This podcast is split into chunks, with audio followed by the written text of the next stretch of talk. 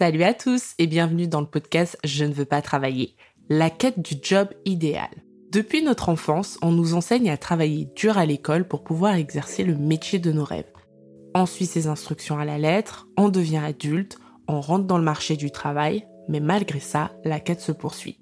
Une quête vers quoi? Peut-être vers le job de rêve, vers cette promesse que l'on nous a vendue dès le plus jeune âge. Mais que se passe-t-il lorsque cette réalité tant espérée ne se matérialise pas Que devient-on alors? Aujourd'hui, je reçois Claire Rénal, thérapeute et coach spécialisée dans les troubles alimentaires et les relations. Elle partage avec nous son expérience personnelle et sa quête du métier passion.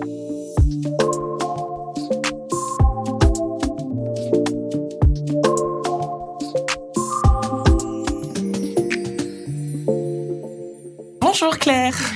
Hello Brittany. Bonjour et bienvenue sur le podcast Je ne veux pas travailler. Comment vas-tu? Eh bien écoute, je vais bien. Ouais, je vais bien. Je suis heureuse d'être là et euh, ça fait longtemps que j'avais envie de, de, participer à un podcast, donc euh, très heureuse.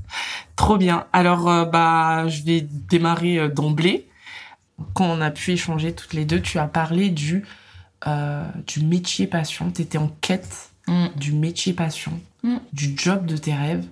Alors déjà pour commencer, c'est quoi pour toi le job de tes rêves, le métier passion, dans ton idéal Et ensuite, peux-tu me parler de cette quête, de justement de, ce goal?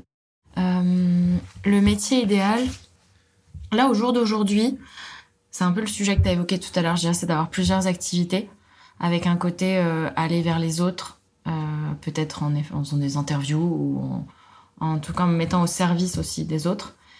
Et euh, j'ai pas de j'ai pas de, de, vision précise, mais ce serait quelque chose de pluridisciplinaire, avec en fait un peu euh, des, des, environnements où je peux exprimer différentes facettes. Mhm. Euh, je sais un côté peut-être où je lead un peu des projets, il y a un côté collectif, peut-être un côté un peu plus individuel où j'interviewe des personnes, euh, un autre où je suis euh, un projet, enfin je sais pas, tu vois des un peu de ouais c'est ça de pouvoir euh, pluralité au final. C'est ça et avoir différentes postures aussi parce que j'adore avoir des postures euh, par exemple la posture de thérapeute tout écoute mais j'adore aussi avoir la posture où je parle de moi où je partage des expériences et en même temps j'aime bien la posture où juste euh, je suis dans un projet dans une association. Enfin donc ouais je dirais que c'est un côté un, peu pluridisciplinaire et mais pourquoi pourquoi tu dirais justement dans, dans cette définition là de ton job et de ton métier passion, pourquoi à un moment donné, tu as senti que tu te perdais dans cette quête? Parce que justement, je voulais un unique métier et que surtout, je faisais reposer sur cette recherche-là euh, toute ma vie. C'est-à-dire c'était quand j'aurais un métier passion. Euh, donc j'ai fait beaucoup de formations depuis deux ans avec cette, euh, cette intention-là.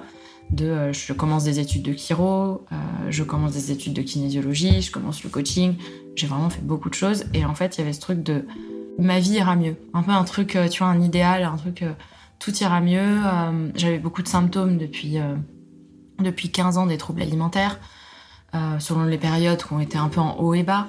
Il y a eu des addictions autres, et en fait, tu vois, c'était aussi ça, c'était, ben, du coup, en fait, tous mes symptômes disparaîtront du jour au lendemain quand ça y est, j'aurai ce métier où finalement je me sentirai bien. Et donc c'était, enfin pour moi maintenant, il y a plusieurs, on a plusieurs pans, plusieurs secteurs dans notre vie. Euh, entre le, travail, la vie perso, la vie sociale. Et en fait, moi, la, quête du métier, elle répondait en fait à tous ces secteurs-là, alors que finalement, après l'expérience depuis deux ans et en parlant à, d'autres personnes, je me rends compte que non, c'est un travail du quotidien de vraiment nourrir tous ces, tous ces aspects-là. Tu mhm. peux avoir un métier qui en nourrit plusieurs, mais tout laisser reposer sur le métier, euh, du coup, actuellement, ça me paraît moins juste tu vois, que ce que je croyais. En plus, tu as fait quelque chose que je pense que beaucoup de personnes font quand ils sont en quête euh, d'un mm. idéal, c'est que euh, ils prennent plein de formations. Mm. Mais mm. vraiment, euh, du coup, j'espère qu'il y en a qui étaient quand même financés par le CPF et pas que par tes fonds propres. Mais quand tu as parlé de formation, j'ai trouvé ça intéressant. Les formations, c'est riche parce que on apprend beaucoup de choses. on ouvre ses perspectives, etc. Mais d'un côté, je suis très partagée avec les formations parce que j'ai vraiment l'impression que tu peux avoir toutes les formations du monde. Euh, si tu passes pas à l'action, rien ne se fera. Mmh, c'est très juste. Et le fait de faire plein de formations, en effet, tu vois, pour moi, ça a été ce.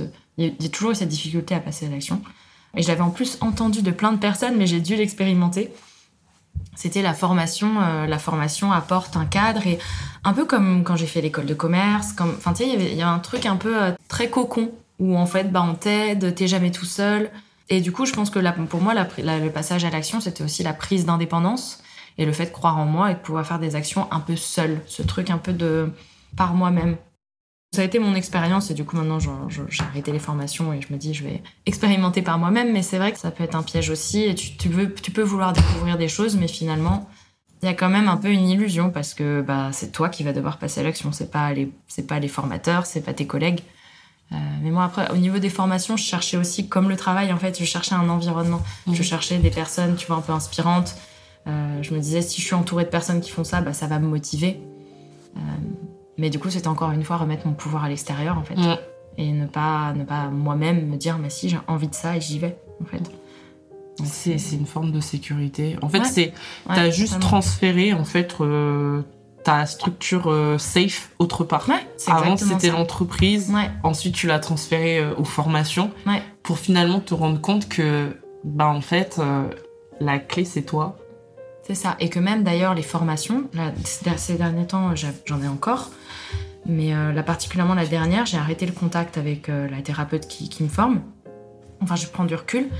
Et en fait, ça me fait du bien parce qu'il y a moins d'informations. Et du coup, comme je te disais, j'aime beaucoup faire plein de choses en même temps. Donc, j'étais en même temps, je sais pas, coachée euh, sur euh, la relation amoureuse pendant six mois. En parallèle, je me formais sur les troubles alimentaires. En parallèle, a plein de trucs. Et en fait, le fait est que pour assimiler, il y a besoin aussi de vide et de temps. Et du coup, pour se retrouver et aussi sentir quelle est mon intuition, bah, c'est c'est du temps et, et de l'espace. Et du coup, euh, je pense que c'est pas pour rien qu'il y a des gens pendant le Covid qui ont aussi développé des choses. Tu vois, il y a un Ouais. côté, t'as moins d'informations. Et donc, en fait, pareil, comme tu disais, je, enfin, je remettais de nouvelles, des injonctions familiales, des injonctions sociétales, je les remettais en fait dans les directeurs de formation, les, les collègues. Et je trouvais pas, moi, mon, mon centre à moi, en fait, c'est vraiment ce en quoi je crois. Et il y a une phrase que tu as dite qui m'a vraiment marqué. C'est tu as dit, je testais tous les comment. Et c'est en lâchant prise le, le comment que tu as pu un peu te, Mm. te retrouver. Ouais. Et ça, j'ai trouvé ça très, très, très fort. Parce que je pense qu'il y a énormément de personnes qui pourront euh, s'identifier en ce que tu as dit. Mm. Parce qu'en fait, c'est ça. On, Mm. on cherche, on a toujours des questions, on se pose toujours des questions. Et on essaye, en fait, d'avoir les réponses à toutes nos questions avant de, de mettre des choses même, en place. Exactement. Et avant même d'ailleurs de savoir, dans mon cas, si ça me plaisait.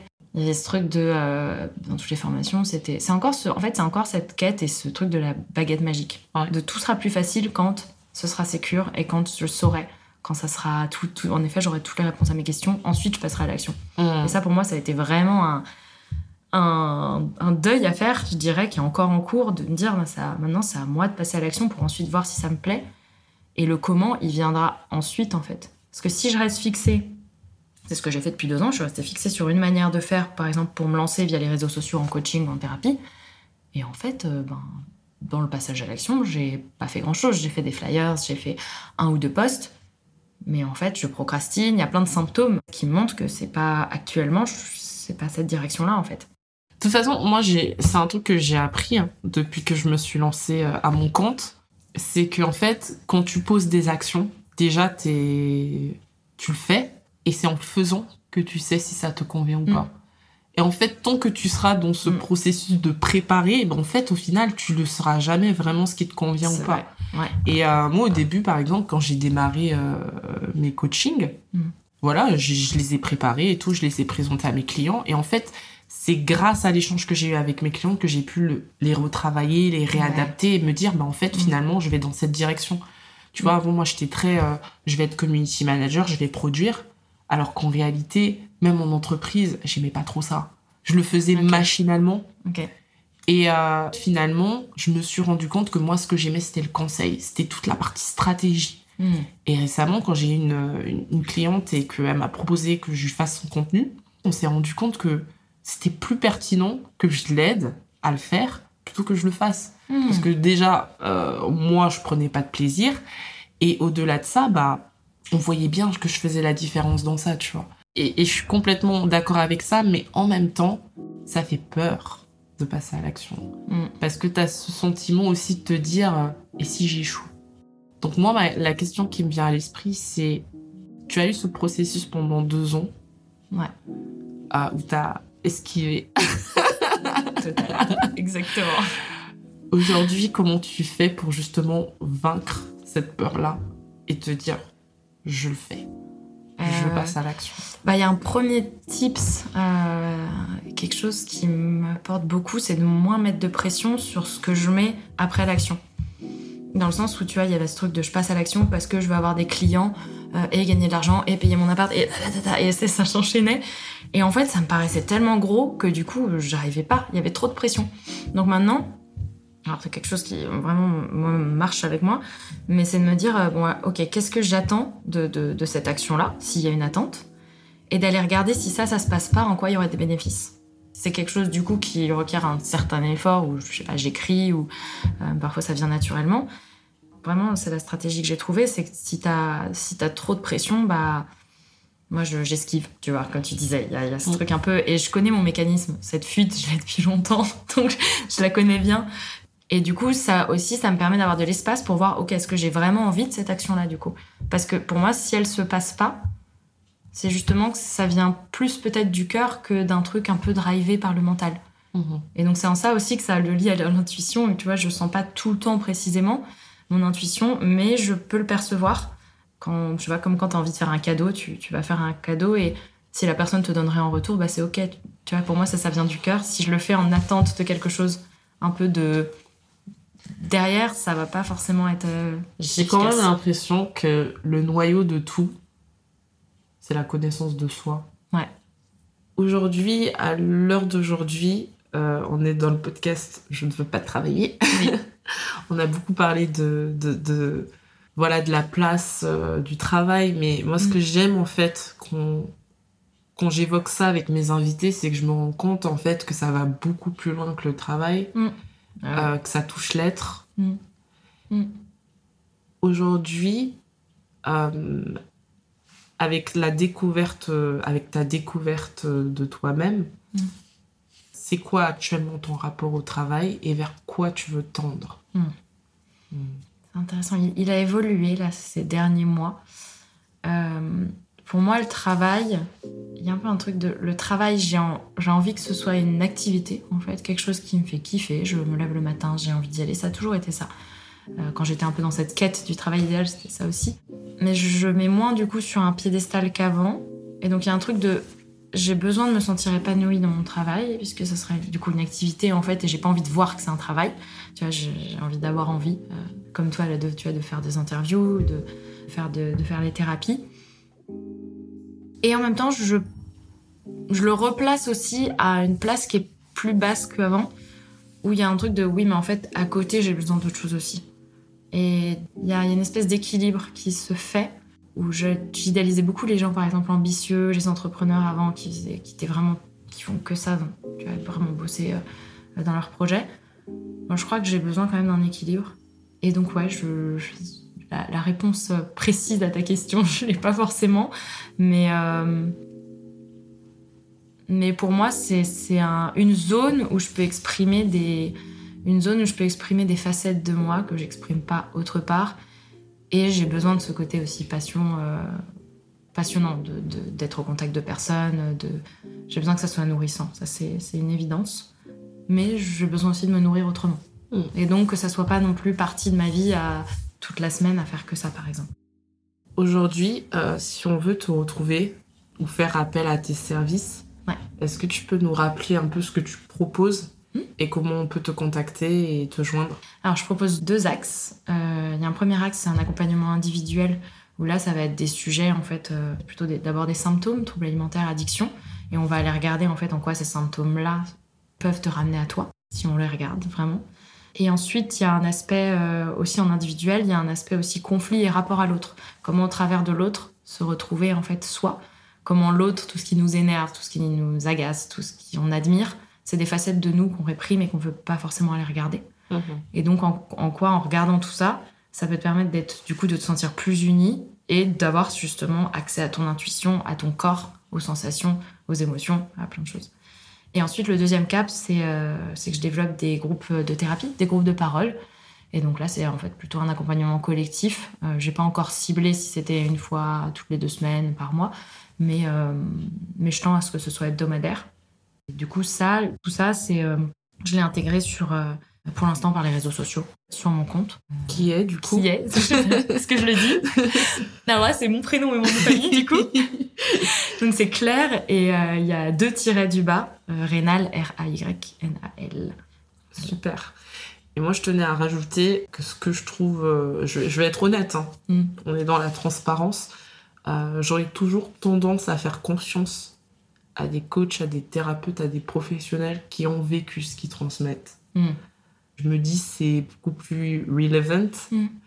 Et, euh, et ce que je trouve beau, euh, en tout cas, euh, dans- même dans l'accompagnement que, que, que tu proposes, c'est qu'on sent que tu l'as vécu, on sent que tu l'as traversé. Mm. Et, et tu le dis avec toute transparence, hein, il y a Mm. encore des choses que tu En fait, processes. c'est ça. Pour moi, tu es toujours un peu à la ligne entre j'ai dépassé la chose et en même temps, du coup, je suis tout proche de ce que vit la personne en face. Donc, ça vient résonner.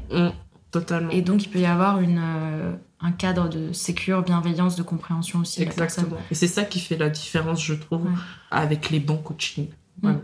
C'est Moi, c'est vraiment Mm. ma vision. Et, et même dans mon rapport à mon travail, par exemple, moi, euh, j'accompagne du coup euh, bah, les coachs de vie, mais aussi les podcasteurs. Mm. Et à chaque fois que je leur préconise des actions, c'est des actions que moi-même, je, des fois, je mets en place à l'instant T ou Mm. que j'ai mis en place euh, précédemment, tu vois. Et je trouve que ça renforce en fait euh, bah, le, le conseil parce que tu dis, bah, Mm.